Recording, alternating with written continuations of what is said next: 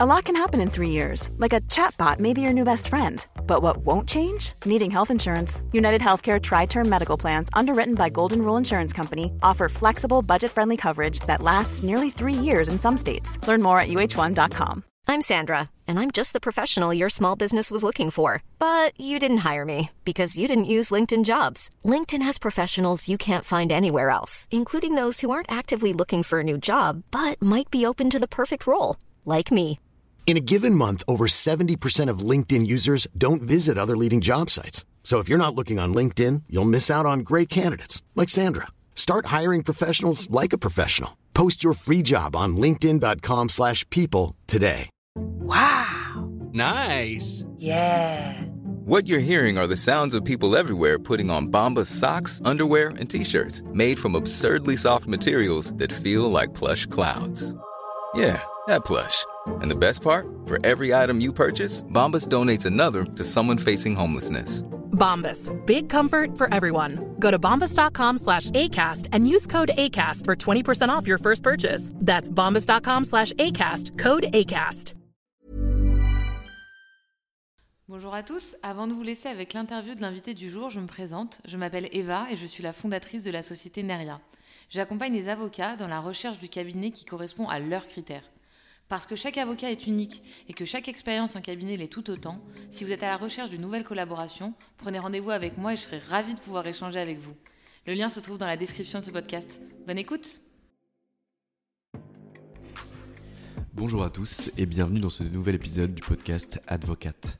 Je m'appelle Valentin Tonti Bernard, j'ai décidé de créer ce podcast pour vous permettre de découvrir la vraie vie des avocats. Quel est leur parcours, quelles sont leurs activités, mais surtout, quel est leur business. Anomia, c'est un cabinet de conseil en stratégie exclusivement dédié au cabinet d'avocats. Notre objectif est assez simple, c'est de permettre aux avocats d'atteindre leurs ambitions en utilisant les méthodes de l'entreprise que l'on applique à la spécificité des cabinets d'avocats. Et concrètement, ce qu'on fait, c'est de la formation business, du coaching business ou encore des missions de conseil en stratégie au sein des cabinets. Aujourd'hui, dans ce nouvel épisode du podcast, j'ai le plaisir de vous faire découvrir ma conversation avec maître Grégoire Zetoun. Grégoire est avocat associé au sein du cabinet Ayash.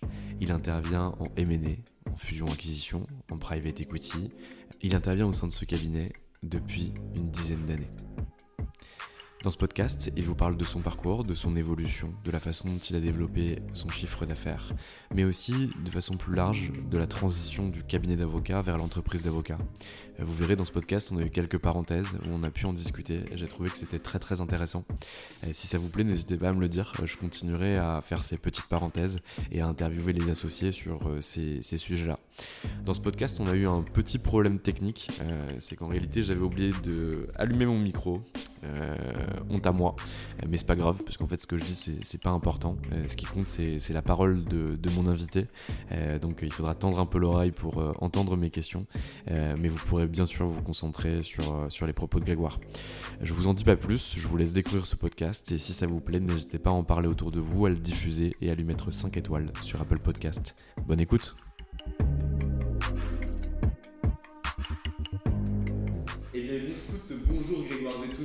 Ravi de te recevoir aujourd'hui dans le podcast euh, d'Anonia. Ça fait longtemps que je te cours après pour qu'on puisse se rencontrer et pouvoir échanger. Tu es aujourd'hui associé au sein du cabinet IH en private equity et c'est toi qui vas nous raconter ça. Ma question est toujours la même pour commencer. Grégoire, qui étais-tu avant de devenir avocat?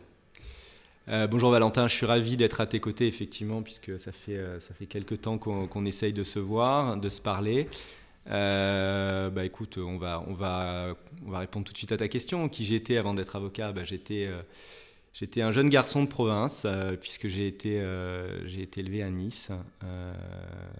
donc, du coup, je suis très attaché à la province. Et puis, je fais partie, comme beaucoup de mes confrères ici parisiens, du, petit garçon qui a grandi à Nice et qui est monté à la capitale.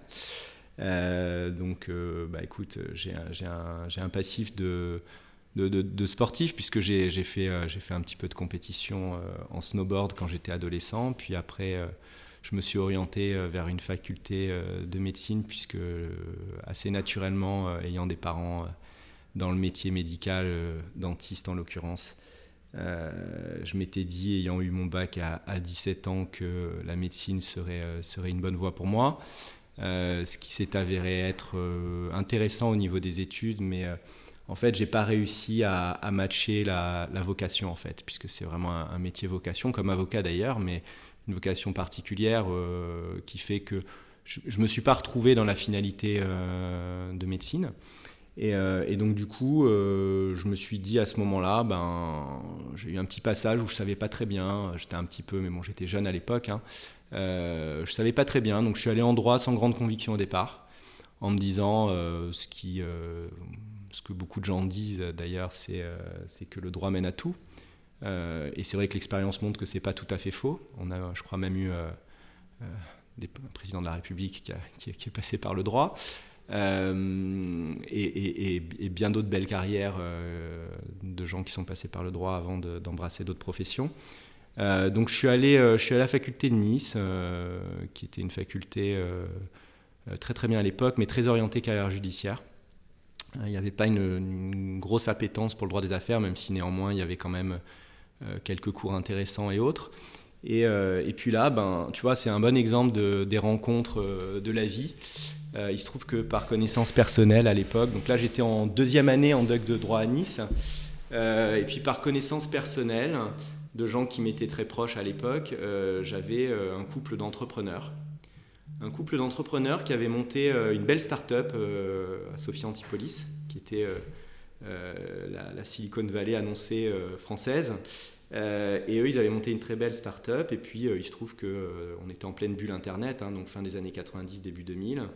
et qu'est-ce qui s'est passé à ce moment-là? Bah, ils ont vendu leur boîte à un très gros groupe français, très très gros groupe français. Dans ce contexte-là, euh, moi, je, les, je, les, voyais euh, opérer euh, autour de, cette affaire qui était l'affaire de, une des affaires de leur vie. et, donc, ils m'ont dit bah, écoute, tu étais en droit, en deuxième année à Nice. Grégoire, que veux-tu faire de ta vie? Je dis bah, écoutez, moi, le droit des affaires, ça me botte quand même plus que carrière judiciaire. Ah, bah, écoute, justement, on est en train de vendre notre boîte. Euh, rencontre notre avocat, euh, c'est un jeune super sympa, euh, machin. Moi, je me suis dit, à l'époque, t'es loin de tout ça. Hein. J'avais, je crois que j'avais même pas 19 ans. je me suis dit, bon, ok, je vais rencontrer un avocat, oulala. Et là, c'était, assez marrant parce que je, je, vois, je vois un gars arriver, donc à l'époque, qui était chez Arsène Young à, Nice, et qui commence à m'expliquer ce qu'il faisait, son métier, et commence déjà mettre un petit peu la puce à l'oreille, à m'orienter sur ce qu'on fait et autres. Et cette personne, donc cet avocat, m'a euh, conseillé, si je voulais faire du droit des affaires, euh, de m'orienter vers le magistère des JCE de Montpellier, qui euh, est une très bonne formation, mais qui à l'époque en plus avait avait, faisait partie des, des DJCE d'origine. Euh, puisque Jean-Marc qui, avait créé, qui a créé d'ailleurs le DJCE. Exactement, qui avait co-créé effectivement le, le, le, DJCE, le label DJCE. et donc j'ai eu la chance, bon an, mal an, donc de me retrouver. alors il m'avait dit par contre, si tu veux aller au magistère des JCE, il faut vraiment que tu des très très bonnes notes en deuxième année, en Doug, enfin c'était Doug à l'époque. Euh, et donc du coup, euh, du coup je m'étais débrouillé pour, euh, je crois que j'avais terminé deuxième ou troisième de l'amphi en deuxième année à Nice. Et puis du coup j'avais un super dossier, je suis arrivé au, magistère des JCE. Après des entretiens, je me souviens au mois de juillet, qui était, où j'avais rencontré, alors je n'avais pas rencontré Jean-Marc Mousseron directement les entretiens, mais j'avais rencontré tous les gens du centre du droit de l'entreprise de l'époque. Euh, et ça s'était bien passé, j'avais été pris. Et puis après, se sont enchaînées trois très très belles années euh, au magistère des de Montpellier où j'ai rencontré euh, tout un tas de gens incroyables avec une culture du droit, du droit contractuel. je sais, Valentin, que tu as, que as fait le DJCE aussi. Donc, euh, voilà, c'est une Nancy. Donc, euh, et je sais que tu as dû donc te confronter au fameux ouvrage technique contractuel écrit par Jean-Marc Mousseron, qui était, euh, qui était déjà à l'époque une approche spécifique du droit des contrats, hein, singulière. Et donc voilà, donc j'ai baigné là-dedans et puis je me suis orienté petit à petit en DJCE. J'avais hésité à un moment à faire de la fiscalité. Je sais d'ailleurs que le DJCE de Nancy est, est un très bon DJCE en fiscalité. Euh, euh, et, j'avais hésité à faire de la fiscalité parce que c'était une matière qui me plaisait beaucoup. Moi, à la base, je suis un scientifique. Et, euh, c'est vrai que je me retrouvais pas mal dans le fiscal. Après, je dirais que le, vent m'a amené plus vers le droit des sociétés, puis à un moment j'ai dû choisir et, j'ai penché vers le droit des sociétés, le, corporate et le M&A, mais j'aurais pu terminer fiscaliste, qui aurait été très très bien aussi d'ailleurs. donc ça c'était plutôt une bonne chose. Donc voilà, voilà la carrière universitaire on va dire, puis après la montée à Paris, en stage chez DS Avocat, chez Hoche Avocat, euh, et puis après un début de collaboration chez DS euh, à l'issue de mon stage en fait. alors là comment ça se passe? Finalement tu, tu, montes à Paris, tu fais tes différents stages, tu mhm. choisis euh, d'intégrer le cabinet de DS Avocat en tant que collaborateur. Qu'est-ce que tu découvres? Est-ce que c'était ce à quoi tu t'attendais? Est-ce que c'est dur? Comment ça se passe? Alors, il faut se remettre un petit peu dans la période de l'époque déjà, hein, puisque là on est, on est donc moi je, commençais à travailler en 2004 on est post-bulle Internet, euh, une activité avec un, marché de l'emploi qui est plutôt, euh, plutôt vers l'employeur, un petit peu à la différence d'aujourd'hui euh, qui est plutôt favorable aux candidats. une culture d'entreprise qui était aussi différente à l'époque, hein, puisque à l'époque on était dans un MNE qui était avec une culture MNE très forte, la culture du, travail, du travail tard le soir, de, euh, c'était pas grave de travailler le week-end, toute la dynamique qu'on retrouve aujourd'hui avec euh, l'équilibre vie perso, vie pro, était très différente à l'époque. Donc, euh, donc, pour répondre à ta question sur est-ce que c'était dur, est-ce que c'était pas dur, à l'époque, c'est vrai qu'on se posait pas tellement la question de c'était dur ou pas. À l'époque, on se disait, ben, on commence, ça tape un peu, mais c'est normal que ça tape un peu. Euh, et euh, moi, c'est vrai que, et, après, moi, j'ai toujours considéré mon expérience professionnelle, que ce soit d'ailleurs avec mes clients ou que ce soit euh, avec les gens avec qui je travaille, mes associés et autres, comme une aventure personnelle aussi, puisque c'est vrai qu'on on traverse, on traverse tous cette vie plus ou moins longtemps, et, le boulot est, fait, partie du, fait partie de la vie, surtout sur des, métiers à vocation comme ça. Euh, comme, avocat, je parlais de médecin tout à l'heure, mais avocat c'est aussi un, métier vocation, clairement. Donc euh, il faut aussi aimer ce qu'on fait, aimer les gens avec qui on est. Et euh, oui, c'était, je pense que c'était assez, difficile, mais moi je l'ai jamais vécu comme quelque chose de difficile. Je me suis toujours dit c'est un investissement pour demain. D'abord la formation, parce que, et on y reviendra peut-être dans l'interview si c'est des sujets que tu veux aborder un peu plus tard, sur les sujets de formation des jeunes et autres. Moi j'ai toujours considéré que la formation, c'était vraiment notre valeur ajoutée, parce que quand tu es bien formé, euh, demain, tu es un bon associé, euh, parce qu'en plus du commercial, ben, un bon associé, c'est aussi quelqu'un qui doit savoir traiter les dossiers. C'est-à-dire, tu peux pas manager une équipe si toi-même, tu ne sais pas gérer les sujets. Donc, du coup, tu as une réalité de formation. Et donc, moi, j'ai toujours considéré que c'était de l'investissement. C'est comme ça que j'ai vécu. Puis après, j'ai eu une aventure humaine incroyable. Moi, quand j'ai commencé chez DS Avocats, j'étais avec des gens euh, exceptionnels. Et surtout, j'ai fait des matières. C'est-à-dire que je n'ai pas fait que du droit de société, j'ai fait aussi des procédures collectives, j'ai fait euh, euh, quelque chose d'assez généraliste en droit des sociétés qui m'a permis de me donner les clés pour après. Très clair. J'ai une petite aparté hein, pour euh, Dis-moi. Euh, tu, dis un truc que j'entends de, de, la bouche de beaucoup d'avocats, mais là c'est un petit, un petit tilt, donc du coup je me Bien sûr, je t'en prie. tu dis qu'en réalité, l'avocat associé doit continuer à savoir traiter les dossiers puisque tu ne peux pas gérer une équipe ou gérer un, un, cabinet sans savoir traiter les dossiers. Et en réalité, quand tu regardes les grandes entreprises euh, ou, des entreprises qui sont euh, plutôt significatives, euh, généralement les gens qui gèrent ou les gens qui managent les équipes ne sont plus des opérationnels terrain. Je par exemple pas, des, boîtes comme, EDF, des boîtes dans le nucléaire, des boîtes dans les télécoms, des, boîtes même dans, l'Internet ou dans la start-up. en, en, réalité, ce ne sont pas tous des ingénieurs ou des opérationnels terrain qui le gèrent. Pourquoi au sein de ce métier euh, tu considères que c'est vraiment nécessaire au sein du métier d'avocat? Alors, euh, je, pense. Euh, alors, d'abord, c'est une très bonne question parce que c'est effectivement peut-être la clé de l'évolution du cabinet de demain. C'est peut-être la clé. là où, en fait, il faut considérer que un cabinet d'avocats, alors il y a plusieurs catégories de cabinets d'avocats. En fait, ta question mériterait, Valentin, qu'on y passe trois heures. Donc je vais essayer, je vais essayer d'y répondre en cinq minutes, euh, parce que ce n'est pas l'objet de l'entretien, mais néanmoins c'est fondamental, donc parlons-en. En fait, le sujet, de mon point de vue, c'est que déjà, il y a plusieurs types de cabinets. Tu ne peux pas comparer un cabinet euh, de 300 avocats euh, sur la place parisienne à un cabinet de 50 avocats et à un cabinet de 3 avocats. Donc déjà, il faut considérer, en fonction du cabinet, euh, quels sont les moyens de ce cabinet, comment il peut se structurer ou pas. Parce que quand tu es trois, ben, tu ne te poses pas la question de savoir si tu as un département marketing, par exemple. Bon, après, effectivement, euh, quand tu vois les grosses structures, euh, et même d'ailleurs notre cabinet à nous, hein, on n'est pas, on pas un très gros cabinet, mais sur le marché, on, est, on fait partie des cabinets quand même significatifs en taille. la réalité, c'est que on est structuré, nous, au cabinet, par exemple, on a un département communication, on a des gens à la com qui passent du temps à faire de la com toute la journée et à réfléchir ce qu'on va poster sur nos réseaux sociaux euh, avec des comités divers et variés. On, arrive à se structurer. Donc en fait, un cabinet est structuré comme une entreprise en réalité. Tout l'enjeu pour l'avocat, c'est euh, et c'est une difficulté, c'est que on va y revenir, c'est que la force de la marque ne vient pas gommer l'individualité de l'avocat d'une certaine manière. Et l'enjeu, c'est d'arriver à structurer les choses de manière à ce que, euh, à un moment, on arrive à déléguer et que le client, d'une certaine manière, euh, accepte l'intervention de gens plus jeunes, moins expérimentés en fonction des tâches qui sont requises. Euh, souvent, l'avocat plus senior va être déterminant dans des négociations, va être déterminant dans certains moments du dossier qui vont être compliqués. C'est ce qui veut dire qu'il faut qu'on sache rester technique.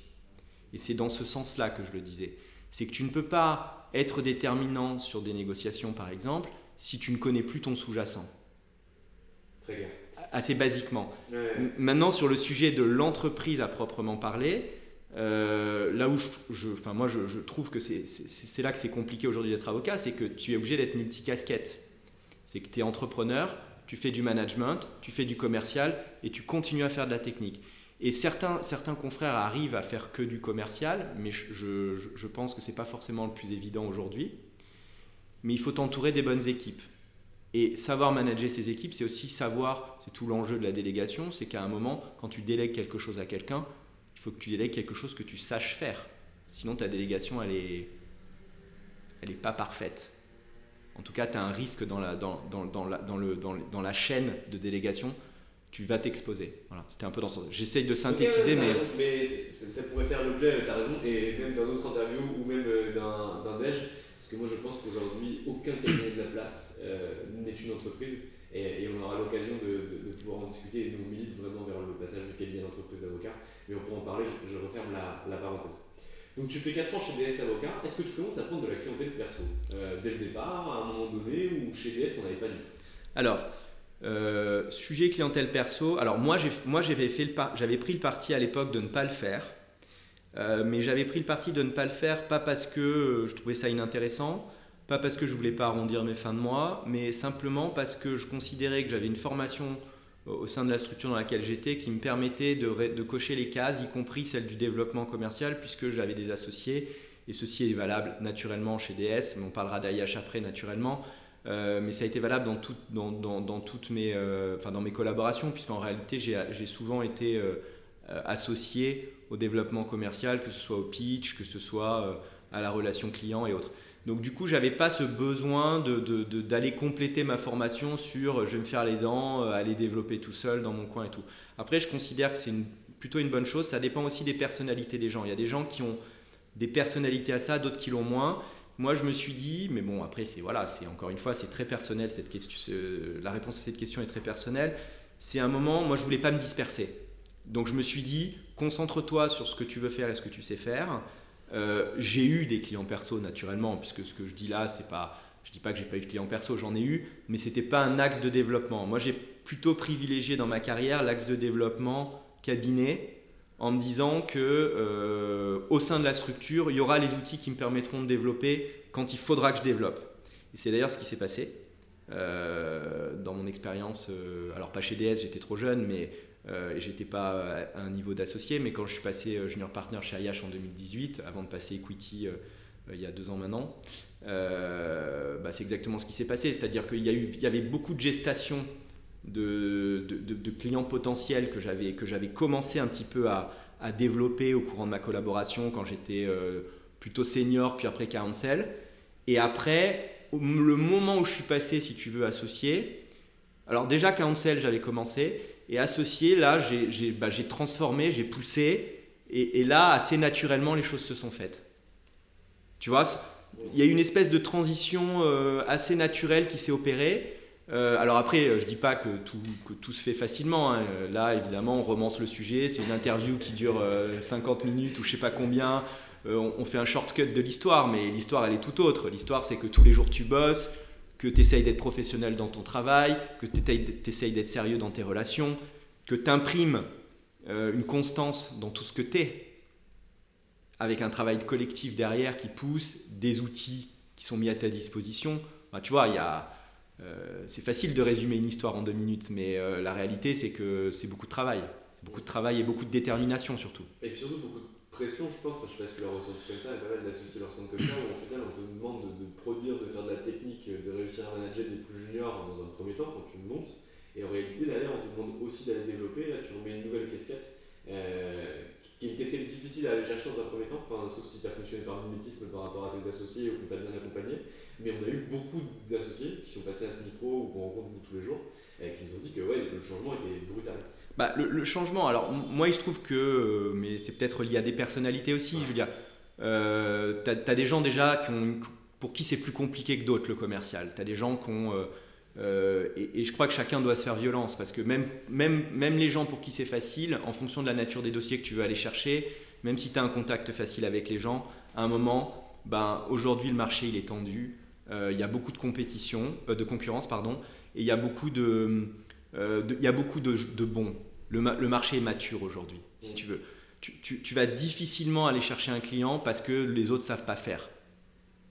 La réalité du marché aujourd'hui, c'est qu'il y a beaucoup d'avocats très bien formés, il y a beaucoup de belles structures, et en fait, tu vas aller faire la différence sur de la confiance, sur de la réactivité, sur euh, peut-être deux trois points stratégiques parfois, et puis surtout sur la confiance que tu as construite avec tes clients euh, à des moments critiques aussi de, de- ton développement et de leur développement qui fait qu'à un moment, et je reviens sur l'aventure humaine que tu peux avoir avec des gens. Et c'est ça qui fait que tu construis des histoires et que tu construis des, des clients fidèles et des avocats fidèles à leurs clients.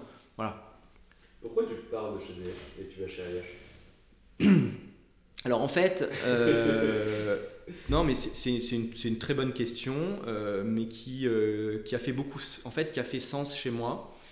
Euh, en fait, quand je, je- je suis chez DS, je suis euh, dans un environnement très favorable avec des gens, euh, encore une fois, euh, euh, très, très, très, très bienveillants, euh, très bons dans ce qu'ils faisaient. euh, et c'était vraiment une première collaboration dont j'ai un très bon souvenir. En fait, ce qui se passe, c'est assez basique, c'est que j'ai été chassé en fait. J'ai été chassé. Et en fait, quand j'ai été chassé, j'ai été chassé par, une chasseuse de, la place qui m'a appelé, euh, je me souviens très bien, puisqu'elle m'a appelé euh, deux mois avant que je me marie.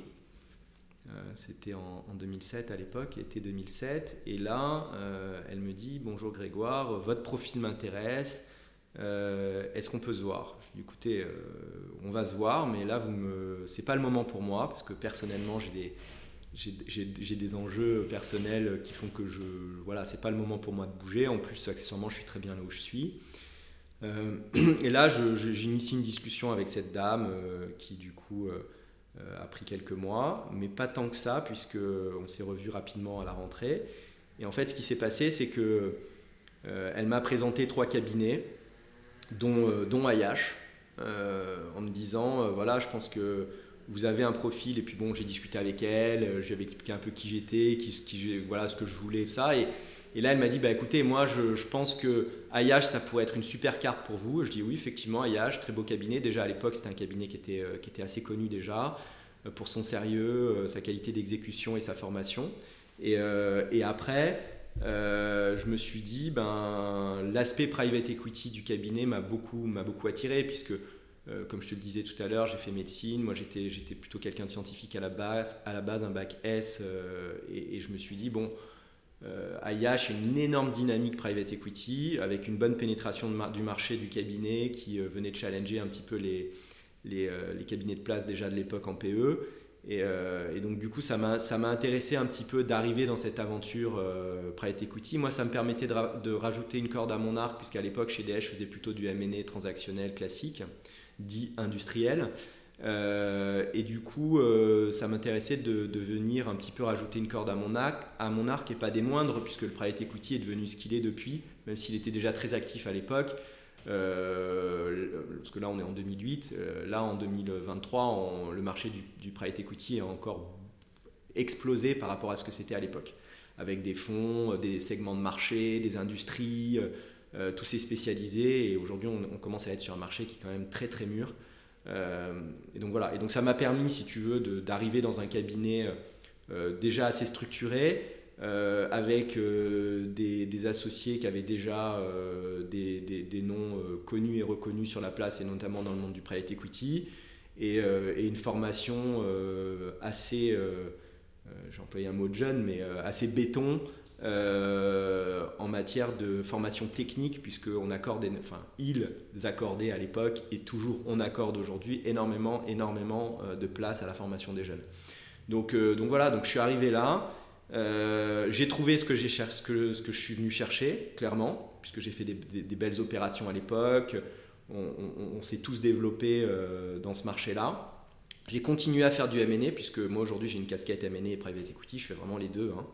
Euh, et ça on continue et on y tient. Euh, euh, et, donc voilà, et, ça m'a permis de, mettre cette corde à mon arc. Et, puis après, ben voilà, quand, tu travailles avec des gens avec qui tu es bien, dans un cabinet où tu trouves tes marques, bah, tu y restes. Donc tu arrives en 2008, tu deviens junior partner en 2018 si je ne me trompe pas. C'est ça.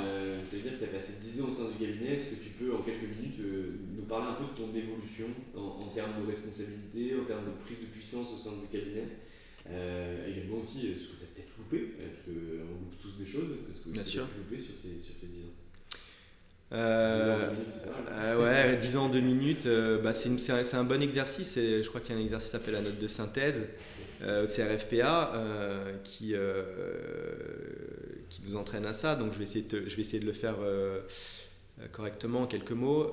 écoute, j'ai envie de dire que c'est une évolution assez linéaire parce que moi j'ai toujours considéré que dans ce métier-là, il fallait essayer de ne pas brûler les étapes parce qu'en fait chaque brique que tu montes sur un mur, elle a son importance, même si elle ne te paraît pas forcément importante au moment où tu es en train de la poser. Euh, et en fait, ça, et ça, je pense que c'est un point important pour euh, peut-être à dire aux jeunes, euh, c'est que c'est un métier d'expérience, ce métier-là. Et c'est un métier où, oui, on peut être bon, on peut être bon parce qu'on est plus intelligent que les autres, parce qu'on a, on a vu plus de choses que les autres plus rapidement et autres. Mais, mais malgré tout, ça reste quand même un métier où il y a besoin de savoir poser les sujets, il y a besoin de savoir y réfléchir, il y a besoin de se se challenger soi-même en se disant est-ce que c'est est -ce c'est la bonne axe, est-ce qu'il n'y a pas un moyen de faire autre chose? Et ça, c'est vrai que l'expérience aide. Et son expérience personnelle, mais aussi l'expérience de son équipe, des autres. Moi, je crois beaucoup au collectif. Je crois beaucoup au fait que ben, euh, cette fameuse euh, phrase qui dit qu'on va plus vite seul, mais à plusieurs, on va plus loin, j'y crois beaucoup. Et en fait, ça s'est avéré vrai. Maintenant, pour revenir à ta question, euh, donc évolution linéaire avec une montée en puissance. Euh, à la fois, si tu veux, sur la partie technique, bien sûr, puisque bah, tu montes en technicité en, vieillissant, en, gagnant en expérience, mais euh, tu montes aussi au-delà de la technicité, tu montes en management, tu montes en gestion de projet. En plus, nous, sur nos dossiers, il y a une grosse, grosse partie de gestion de projet, parce que si tu veux, l'enjeu, c'est pas tellement de se dire oh, super, tu as fait un super SPA. L'enjeu, c'est de sortir le dossier, comme on dit. C'est d'arriver à, le mener à bout. Et c'est aussi ce pourquoi les clients viennent nous voir, parce qu'ils se disent eux, ils savent sortir les dossiers, même sur des, même sur des situations complexes. Quand je dis eux, c'est nous, notre cabinet, mais euh, il y, a plein d'autres cabinets comme nous hein, qui, euh, qui, qui, qui, travaillent ah, on aussi. pour entendre les, mérites, tes mérites, les ceux d'ailleurs, sur les autres, je les laisse de côté, ils viendront en parler quand Tout à fait, mais il faut un peu, il faut un peu d'humilité, euh, Valentin, dans la vie. Et donc, et donc, du coup, la réalité, c'est que monter en puissance linéaire, avec, moi je l'ai senti dans, dans ma progression, euh, c'est un métier où même si tu as, une montée en puissance linéaire, tu as quand même des paliers. Et ces paliers sont très importants. Tu as des gens qui sont très bons en junior, entre guillemets, euh, qui vont être moins bons en mid, puis qui vont réussir à repasser à être bons en senior. Tu vois, tu as, des courbes, et puis après d'autres, c'est d'autres courbes de progression. Chacun a sa propre courbe de, progression, mais par contre, la constance, c'est quand même que c'est un métier d'engagement. Donc si tu n'es pas engagé, c'est compliqué de progresser. Voilà. Certains peuvent, arrivent à compenser par leur talent naturel, leur intelligence et autres, Mais la réalité, c'est qu'il faut quand même beaucoup d'engagement et c'est un métier d'engagement. C'est un job de besogneux. Enfin, C'est un, c'est un job de, de- oui, de- de- d'engagement et, et de détermination et de travail. C'est-à-dire qu'il ne faut pas lâcher, il faut pousser, il faut continuer. Et euh, il faut aussi euh, essayer, parce qu'il y a quand même un truc qui, qui- qui- qui est le- pour moi le- la pierre angulaire malgré tout, c'est quand même l'intérêt du client. Je veux dire, on est, on est avocat, donc euh, à un moment l'intérêt du client prévaut. Et si à un moment, ben oui, ça nécessite d'aller trouver des solutions et de se gratter la tête un peu plus, bah tu le fais. Voilà, c'est comme ça, ça fait partie, tu as pris le dossier, c'est à toi de le sortir. Le client te fait confiance. Donc ça, je pense que c'est quelque chose à garder à l'esprit. Et donc moi, en ce qui me concerne, j'ai senti, si tu veux, une courbe de progression plutôt linéaire. Et puis après, quand je suis passé counsel, je crois que ça a été un, je crois que ça a été un des éléments déclencheurs. Euh, et moi, je suis passé counsel au cabinet à une époque où il n'y avait pas de counsel au cabinet. En fait, et on a été euh, quelques-uns d'entre nous euh, à passer counsel. Euh, Ils ont, en fait, je dirais pas qu'ils ont créé le poste pour moi. C'est juste que le momentum de maturité du cabinet et mon expérience professionnelle et, ma seniorité a matché à un moment où bah, c'était bien de créer le poste de counsel et, qui on va mettre dedans? Bah, Tiens, on va mettre Grégoire notamment, puis on a mis, ils ont mis également d'autres personnes. Ça, ça a été un effet, il y a eu un effet booster parce que nous au cabinet, le, le, le- poste de counsel, c'est pas une voie de garage, c'était plutôt quelque chose d'accélérateur. Et donc moi, ça m'a un peu galvanisé dans, dans le truc et euh, je suis rentré. Puis là, tu vois, j'ai j'ai commencé, je le disais tout à l'heure, à rentrer dans des logiques de développement. Euh, tu te sens un peu plus grand, tes pairs t'ont donné une certaine légitimité. Et après, en fonction de ta personnalité, bah, toi, ça te, ça te booste. Et moi, c'est un peu l'effet que ça a eu sur moi. Puis après, naturellement, je suis resté, euh, je sais plus, je crois que c'est trois ans counsel. Et puis après, je suis passé euh, junior partner. Puis après, au bout de trois ans, je suis passé equity. Voilà. Tout ça s'est enchaîné assez naturellement, si tu veux. Euh, donc, donc, je dirais que parcours assez classique, somme toute. Mais voilà, avec, en résumé en 5 minutes, évidemment, je pourrais te parler ça, de ça autour d'un bon dîner. On, on pourrait en parler toute la soirée. Voilà. Euh, comment ça se passe quand tu es cancel, tu fais des 3 ans en tant que cancel, tu développes bien, tu montres à tes associés que tu es capable de devenir associé. Euh, tu fais partie du partner track, je sais pas s'il été matérialisé à l'époque, et j'espère qu'il est aujourd'hui, euh, mais en réalité tu évolues petit à petit pour aller vers l'association. Comment ça se passe? Comment tu deviens junior partner et ça veut dire quoi être junior partner? Bah, en fait, alors comment tu deviens junior partner? J'ai envie de dire que moi, je mettre- je- je- mettons de côté le, le- le- même si je vais répondre à ta question naturellement, mais mettons de côté le, le sujet junior partner, equity partner. Pour moi, ça c'est juste à un moment des conditions de comment dire de d'arrangement, comment ça se passe au sein de, au sein de ta structure. Et ça va, ça va être souvent lié à, à des sujets de, de, chiffre d'affaires, de capacité à développer et autres. Mais pas que. Parce qu'en fait, la réalité, c'est que comme toute courbe de progression, même au sein de l'association, il y a une courbe de, une courbe de progression. Et, et on se rend compte qu'en réalité, le jour où tu deviens associé, tout recommence. Comme tu le disais tout à l'heure, c'est un nouveau job. Parce que tout ce que tu savais faire avant, il faut que tu continues à savoir le faire. Mais tu vas, tu vas ajouter plein d'autres nouvelles tâches, alors qui ne sont pas proprement parlées nouvelles, parce que tu as toujours fait un peu de marketing, tu as toujours fait un peu de développement, tu as toujours euh, fait de la fidélisation client, tu as toujours fait un peu de facturation et tu as toujours managé des équipes. Tout ça, il n'y a rien de nouveau si tu veux. Mais c'est juste que là, tu es en responsabilité, là où avant, tu étais en support. C'est pas la même chose. Avant, tu étais sur le siège passager, et puis maintenant, tu as le volant. Donc, tu vois, c'est pas, c'est pas la même responsabilité. Et puis, dans la voiture, il y a du monde avec toi. Donc, si tu veux, il faut, il faut embarquer tout le monde. Et puis, il faut embarquer sur un projet, sur une vision.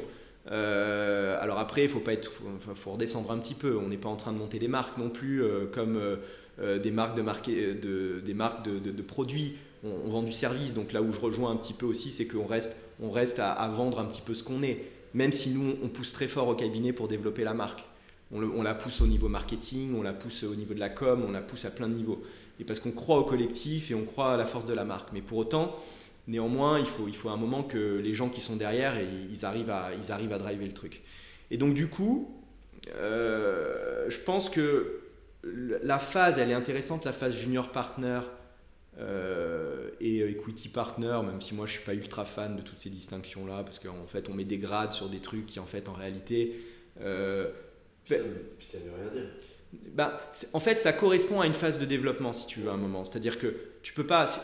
quand, tu, quand tu commences jeune associé euh, à la quarantaine, euh, avant même. euh, à, l'époque, avant même, les, certaines personnes étaient associées à 30 ans, 32 ans, dans des très grandes firmes et autres. c'est sûr que même si tu as le même grade, tu es associé, euh, tu peux pas comparer quelqu'un qui est un jeune associé de 37 ans, 38 ans à quelqu'un qui a 25 ans, 30 ans d'association. Voilà, même si dans les dossiers tu te retrouves en face et autres, t'as pas la même granularité sur les sujets, t'as pas la même expérience, t'as pas non plus la même clientèle, tes interlocuteurs sont pas les mêmes. Et surtout, ça dépend aussi du marché sur lequel tu évolues. Parce que, en fonction si tu es sur un marché small cap, c'est pas pareil que si tu es sur un marché mid cap ou large cap. Donc, si tu veux, les choses sont un petit peu différentes. Mais moi, ce que je crois, c'est que ça correspond à certaines réalités, à la fois de maturité dans ton association, ce qui veut dire que tu peux rester junior partner euh, pendant euh, plus que 3, 4, 5, 6 ans, en fonction de, ta maturité. Et ça correspond aussi à des, à des, à des sujets qui sont euh, plus financiers, si tu veux. Quel est ton niveau de chiffre d'affaires Quelle est ta capacité à développer de la nouvelle clientèle, à gérer la clientèle actuelle du cabinet, des choses comme ça. Voilà. Donc après, ça dépend des structures. Je pense qu'il y a des structures où il y a, ça, en fait, ça rejoint toujours une certaine réalité. Et après, je pense que c'est un peu relatif en fonction des structures. C'est jamais parfait, mais en tout cas, ça a le mérite d'exister, de permettre aux gens d'évoluer. Parce que si demain, tes collabs, tu passes pas par le councilship et qu'on te met equity ou managing partner d'une structure, je sais pas si, si tu arrives à le gérer en fait. Si tu pas ces phases de transition. Parce qu'en fait, ce sont des phases de transition. Et que moi, je que, en tout cas sur, sur mon parcours, que moi j'ai considéré comme, euh, comme assez naturel et ça s'est fait assez, euh, assez simplement en réalité. Très je, te, je, te, prends une autre petite parenthèse. C'est pas dérangeant pour un avocat qui fait du, du, du M&A, du PE, plus largement du, du droit des sociétés, euh, de pouvoir avoir un titre d'associé, euh, que ce soit junior partner ou petit partner, mais que ce titre-là, ou en tout cas ce, ce, ce, ce statut-là, n'offre pas les mêmes droits que dans les sociétés traditionnelles. Genre, tu n'as pas de rémunération en fonction des parts que tu détiens sur la structure ou des actions que tu détiens sur la structure. Même chose pour les droits de vote, etc. Ça, c'est pas. Moi, ça, moi, ça me choque. Ouais. Alors, ce que je ne sais pas dire, alors pour répondre à ta question, euh, si on raisonne sur un cabinet d'avocat et une entreprise, c'est vrai que ça peut paraître un peu particulier. Ouais. Après, il faut voir aussi que le, le métier d'avocat est, est, est, un métier particulier. Et ce qu'on vend n'est pas que du service, même si c'est vrai qu'on tend à considérer que les avocats euh, font de la pression de service au même titre que euh, tout un tas de... au même titre que d'autres professions. Euh, c'est vrai que nous, on reste soumis à certaines contraintes et à certaines règles euh, qui sont nécessaires pour la profession aussi. Et rappelons-le, parce que c'est vrai que les gens ont tendance à l'oublier aussi, euh, pour, alors là je vais utiliser un peu les grands mots, mais dans un État démocratique, euh, et la préservation de l'État de droit, si tu veux, ça paraît quand même fondamental, et je ne vais pas aller sur ces terrains-là avec toi parce qu'on n'a pas le temps, et il y aurait tant de choses à dire, mais si tu veux, le secret professionnel, euh, tous ces sujets-là qui sont euh, les, les, garants, entre guillemets, de la liberté individuelle, les gens parfois ont tendance à l'oublier. Euh, mais bon, euh, tout ça par-delà, il faut, il faut quand même, le, faut quand même pas l'oublier. Même si je vais pas te faire le, tout, tout, le laïus autour de ça, je pense que tu l'as déjà entendu mille fois et que voilà. Mais, mais, mais très sérieusement, par contre, euh, au-delà de la blague, il y a énormément de sujets autour de ça et moi j'y crois beaucoup et je pense que c'est fondamental de, de, se battre pour conserver ça parce qu'il en va de la liberté individuelle, in fine. Tu vois, même si bon an, mal an, on voit pas l'intérêt direct au début. Quand tu es avocat en droit des affaires, tu te dis, oula, de quoi je parle Mais en fait, euh, si tu détricotes le truc et que tu vas jusqu'au bout du sujet, crois-moi, on retombe sur ses pattes. Ouais. Et donc, le, le, fait est que, euh, pour répondre à ta question, déjà, ça dépend des structures. Parce que plus t'es, c'est sûr que si tu vas aller sur le cabinet où il y a trois avocats, ben, ce que tu viens de dire est moins vrai, on va dire que voilà. Après, plus tu es sur des structures, stru enfin des cabinets qui sont structurés justement, plus tu vas retrouver tes petits sur euh, le droit de vote, sur euh, d'ailleurs même les, aspects représentatifs. Il y a beaucoup de cabinets qui ont des comités euh, de direction qui, ressemblent peu ou prou à des conseils d'administration que tu peux avoir dans les sociétés anonymes. Alors c'est sûr que les règles s'appliquent pas de la même manière, c'est sûr qu'il y a des aménagements, mais peu ou prou les cabinets, quand même les grosses structures ont tendance à se structurer. Après, sur les parties rémunération, bah, ça dépend un petit peu les codes parts de rémunération et comment tout ça est fait. C'est un peu à la carte en fonction des structures, de la volonté des fondateurs, et c'est souvent d'ailleurs très historique. Euh, mais bon, tu as quand même tout ce qu'on qu appelle la partie, euh, le hit what you kill, le lockstep, euh, les, parties origination, tout ça, souvent il y a un panachage de tout ça en fonction des structures. Donc finalement, tu retrouves quand même tes petits aussi euh, par rapport à ta cote part dans le capital, même si c'est vrai que c'est quand même. C'est quand même décorrélé de la propriété en fait, ça dépend beaucoup plus de la performance que, ouais, ouais. que de la propriété. Et moi, ça m'a toujours posé problème. Mais, Mais parce que tu sais, c'est lié aussi à une chose, c'est que euh, qui est difficile aussi à réconcilier, et, et- et ça, ça fait partie aussi des développements. Et toi, je pense que ça, ça t'intéresse directement, puisque c'est ce que je pense que vous faites plus ou moins chez Anomia, euh, en analysant un petit peu toutes ces situations et en essayant de faire bouger les choses. Et c'est bien aussi qu'il y ait des gens comme vous là-dessus. Euh, le fait est que euh, c'est quoi l'actif? Parce que ce dont tu parles à un moment, euh, effectivement, il y a une notion de propriété d'une société, mais parce que la propriété, elle détient des actifs. Enfin, la société, pardon, détient des actifs. Et donc, du coup, tu as une notion de propriété indirecte des actifs en détenant une partie de la société. Mais là, en tant que prestataire de service, euh, même si je ne suis pas ultra fan euh, de ce terme pour les avocats, c'est quoi l'actif du cabinet? Est énorme. Tu prends par exemple des boîtes comme Avas, comme Publicis, comme le BCG, McKinsey, Bain, etc., qui sont toutes des boîtes de services. En réalité, c'est la marque, c'est le knowledge, c'est les process, c'est les équipes qui sont en interne, euh, c'est les actifs incorporels que tu peux avoir, c'est éventuellement les technos que tu développes. Quand tu vois qu'à la Neuvry, ils ont sorti Harvey. Harvey, bien sûr, bien sûr. Il y, a- plein de choses qui bougent. Et aujourd'hui, tu as l'impression, pour moi, c'est l'impression que j'en ai. Des fois, ça, tu sais, ça, me, ça, ça- ça me choque, et là, du coup, on en discute, donc j'en parle. C'est que j'ai l'impression qu'en fait, les avocats, ça reste des artisans euh, qui travaillent en fait ensemble, mais qui fonctionnent tout seuls dans leur structure. Quand tu discutes avec un cabinet qui fait 100 associés et que les mecs ils sont là sur du consensus global et qui prennent pas de décision parce qu'en fait ils veulent heurter personne, tu te dis putain, mais où? Là, Alors, des mecs qui font des centaines de Oui, milliers. mais tu vois, Valentin, dans ce que tu exprimes, euh, t'as- alors je ne sais pas si tu as complètement raison dans ce que tu dis. En tout cas, c'est vrai que c'est un constat euh, partagé, on va dire, avec certaines, avec certaines, avec certaines personnes. Euh, je- moi, ce que je crois, c'est que la tendance va dans le bon sens. Peut-être que si on avait la même discussion, et on l'aura peut-être dans 10 ans, euh, eh ben on n'aura pas le même constat, les choses auront évolué parce qu'effectivement le, le- le service du droit évolue, parce que comme on le disait tout à l'heure, euh, les choses, les choses se structurent, et comme tout ça se structure, ben, finalement, bon an, mal an, on va y arriver. Et peut-être que là, dans, dans- dans ta manière d'aborder les choses, quand je te pose la question, parce que je te renvoie la question, c'est quoi l'actif du cabinet? Assez naturellement, tu m'as pris quoi comme exemple? Tu m'as tu m'as pris des gens qui font du conseil en strat, des gens qui ont su organiser des choses autour d'une marque. Donc peut-être que l'enjeu, justement, c'est autour de la marque. Et, et- et- et moi, j'y crois pas mal. Après, je crois aussi que le métier d'avocat gardera sa singularité et que du coup, même si tu vas structurer autour d'une marque, malgré tout, il faudra que tu aies des avocats derrière qui soient chefs de file, qui soient meneurs d'hommes. Et je ne suis pas convaincu, euh, par contre, qu'on arrivera euh, forcément à une... euh, à un modèle à la, à la- tu parlais du BCG tout à l'heure euh, ou, autre euh, enfin tu vois euh, non McKinsey, je suis pas convaincu qu'on arrive complètement à ça pour autant on, a- on a intérêt à y aller dans un certain dans- vu, vu moi je suis affairiste donc j'ai tendance à dire que on attend, on- c'est bien qu'on aille dans ce, dans ce système-là, où on, on s'y inspire largement à plein d'égards. hein. Euh, après, peut-être que certains confrères qui, eux, ont d'autres modèles sur d'autres pratiques, euh, n'iront pas parce que ça ne les intéresse pas. Il faut aussi aller vers l'intérêt des structures et surtout l'intérêt du client, parce qu'à un moment, les clients, on a besoin d'aligner aussi des cabinets. Tu sais, il y a, il y a un ajustement d'offre et de demande aussi, il y a, cette- il y a cette réalité. hein. Et Voilà. Après, je referme promis la parenthèse, mais pour moi, le principal frein à tout ça, c'est que l'associé doit abandonner une partie de sa liberté individuelle au profit d'une structure. Au profit du collectif, bien sûr. Mais même au profit de la structure, si tu veux, euh, outre le collectif, tu as raison, ça, ça rejoint le collectif, mais au, au- au profit de la structure, parce qu'en fait aujourd'hui, ce qui freine, diab- ce qui freine diaboliquement le passage du cabinet vers l'entreprise d'avocat, c'est que la clientèle de l'avocat reste attachée à l'avocat et que l'avocat n'a pas envie de la partager avec les autres. Et là, on a fait des stats sur à peu près 300 ou 400 cabinets d'avocats, on n'en sortira pas, c'est un truc qu'on a en interne.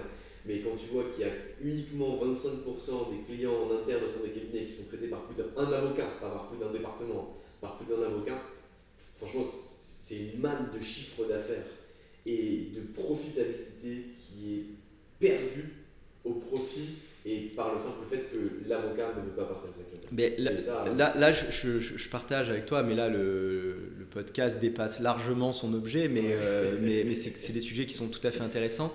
Euh, tu sais, moi, je suis convaincu d'une chose par rapport à ce que tu dire, c'est que cette mutation-là, elle s'opérera par le cross-selling interne du- au sein du cabinet. À partir du moment où tu arrives à intéresser tes associés sur un client, parce que dans l'intérêt du client, tu arrives à aligner les compétences dont le client a besoin et que ça se fait naturellement, sans forcer, juste parce qu'à un moment, c'est comme en aviron, tout le monde rame dans le même sens, et ben là tu crées du collectif. Et ce collectif te conduit à une marque forte. Et cette marque forte te conduit à une transition générationnelle euh, plus facile. Je dis pas facile, mais plus facile, parce que je pense que c'est jamais facile, parce que euh, c'est des sujets qui sont éminemment complexes dans toutes les structures. Et en particulier dans des métiers, comme tu l'as souligné, où il y, a un individualisme fort, où il y a euh, des personnalités aussi fortes. Hein. Euh, et, tout ça n'est pas évident. Et je pense que c'est l'enjeu de la transformation des cabinets de demain. Tu mets le doigt dessus, tu apporteras probablement des réponses avec tes conseils auprès de tes clients. Euh, et, nous, à notre mesure, au cabinet chez Ayash, on en est tellement convaincus que ça fait 10 ans qu'on pousse la marque comme des dingues. Donc, donc je ne peux qu'aller dans ton sens là-dessus. Désolé pour la. la, non, je t'en prie, je t'en prie. J'adore avoir ton point de vue par rapport à ça, surtout quand tu le, partages en partie. Euh, on n'arrive pas, pas, tout à fait au terme de ce podcast-là, mais on en a encore plus pour longtemps. Euh, Grégoire, aujourd'hui, tu t'es euh, grandement développé. Tu es venu de Nice à Paris. À Paris, tu as fait DS, tu as fait Hoche, tu as choisi DS, tu as fait 4 ans chez DS. Ensuite, tu as été chassé, tu as rejoint Ayash, tu es arrivé en 2008 chez Ayash. En 2018, tu deviens junior partner. En 2021, tu deviens senior partner. C'est quoi la suite euh, de Grégoire Écoute, euh, alors je deviens pas senior partner, hein, je deviens, je suis pas encore senior partner. euh, mais pour autant, euh, bah tu sais l'avenir, euh, l'avenir, c'est avant tout de, continuer à s'amuser, parce que moi je, suis convaincu d'une chose, c'est que, enfin s'amuser pas au sens, on est là pour s'amuser, mais dans le sens où je pense qu'il faut profiter de ce métier euh, avec ce qui t'apporte. Et sans faire de langue de bois, parce que bon, on peut, toujours dire que le métier d'avocat est un métier formidable, euh, mais, pour autant, je crois que c'est vraiment un métier où tu as de l'engagement, on en parlait tout à l'heure, et, en fonction des personnalités, moi je suis un homme d'engagement. Donc si tu veux, la réalité c'est que j'adore ce que je fais. Euh, je dis souvent à mes clients que j'adore travailler avec eux parce qu'on se marre bien. oui, parce que la réalité c'est que c'est une aventure un dossier. Nous, nos dossiers, ils durent entre 3 euh, mois, 4 euh, mois pour les plus rapides. Puis parfois c'est un an, un an et demi de négociation, parfois deux. Euh, donc si tu veux, c'est des, des, dossiers qu'on construit. Moi je considère qu'on est des bâtisseurs. Alors on n'est pas les seuls, parce qu'il y a les banquiers d'affaires qui construisent les deals, il y a les clients naturellement, avec les services quand tu travailles pour des grands groupes. tout ça est très très bien organisé, avec des gens très compétents naturellement les fonds d'investissement, qui sont des gens euh, qui vont très vite, qui ont une capacité de rebond qui est très forte, et d'aller euh, très très vite sur les négociations, de trancher les points très rapidement, de savoir où ils vont, ils connaissent très bien leur marché. Donc nous, notre job au milieu de tout ça, euh, c'est d'être chef d'orchestre, à notre mesure bien sûr, puisqu'il n'y a pas que nous, comme je le disais, et puis euh, de construire. Construire, on, est, moi je vois vraiment mon métier un peu comme un architecte, si tu veux. On, bâtit, on est des bâtisseurs et on construit les deals et on les sort du mieux qu'on peut avec une maison qui tient la route pour qu'une fois que le deal est fait, ça continue et que les accords tiennent bien. Euh, dans le meilleur intérêt naturellement du client, mais, mais aussi des parties. Je crois qu'il faut savoir choisir ses combats. Euh, et ça, on gagne, tu gagnes en maturité. On parlait tout à l'heure de l'évolution.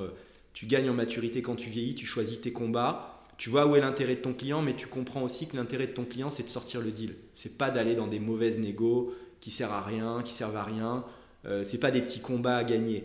Euh, il faut garder toujours une hauteur de vue. Et donc, moi, demain, ben ouais, ce que j'aimerais, c'est à continuer à me développer, à, prendre un peu plus de hauteur de vue, euh, aller peut-être vers des nouveaux marchés, mais ça, tu, tu, verras, j'ai quelques, on, a, on a quelques projets sur lesquels sur lesquels on travaille en permanence. On est en permanente ébullition au cabinet sur euh, comment on veut se positionner, qu'est-ce qu'on veut faire, quels sont les marchés de demain. On y réfléchit énormément euh, en interne.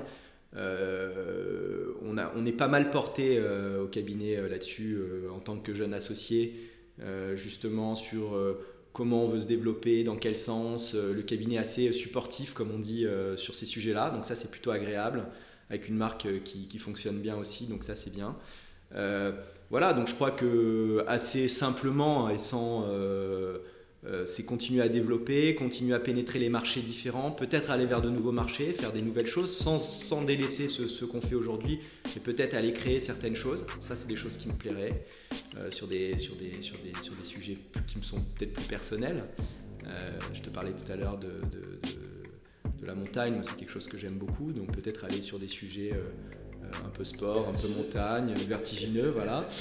Euh, donc voilà, donc c'est des choses, puis évidemment euh, développer le collectif, euh, parce que ça c'est des choses en lesquelles je crois beaucoup. et donc, donc voilà, assez simplement. Trop chouette. Ben, écoute, tu prenais la, la, la, comparaison, en tout cas l'analogie d'un architecte, moi je te souhaite de devenir, en tout cas de continuer à être un, promoteur. Euh, c'est gentil. L'architecte fait les plans, le promoteur construit. Et donc, euh, moi j'aime bien les bâtisseurs, comme, comme tu l'as dit. Euh, Grégoire, je te remercie pour le, temps qu'on a passé ensemble. Merci à toi, Valentin. un super moment. Et je suis sûr et certain que beaucoup d'auditeurs entendront ces derniers mots qu'on se partage sur le podcast. C'est très intéressant. Merci à toi, Valentin, et à très vite. À très vite. Au revoir.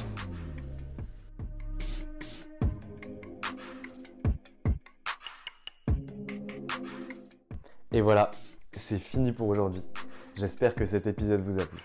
Pour découvrir tous les contenus qu'Anomia propose, vous pouvez vous rendre sur www.anomia.fr. Vous y trouverez des vidéos, des podcasts, des articles et également nos propositions de formation et d'accompagnement dédiées aux avocats, dédiées au business des avocats. Je vous souhaite une excellente journée et n'hésitez surtout pas à nous contacter. À bientôt.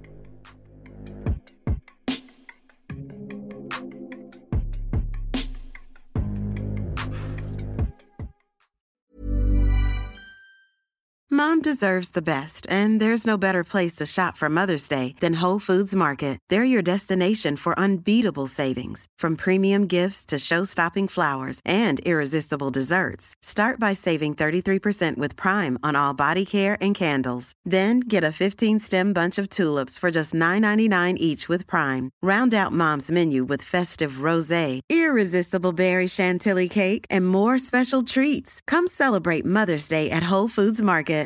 Hey, it's Paige DeSorbo from Giggly Squad. High quality fashion without the price tag. Say hello to Quince. I'm snagging high-end essentials like cozy cashmere sweaters, sleek leather jackets, fine jewelry, and so much more. With Quince being 50 to 80% less than similar brands. And they partner with factories that prioritize safe, ethical, and responsible manufacturing. I love that. Luxury quality within reach. Go to quince.com slash style to get free shipping and 365 day returns on your next order. Quince.com slash style.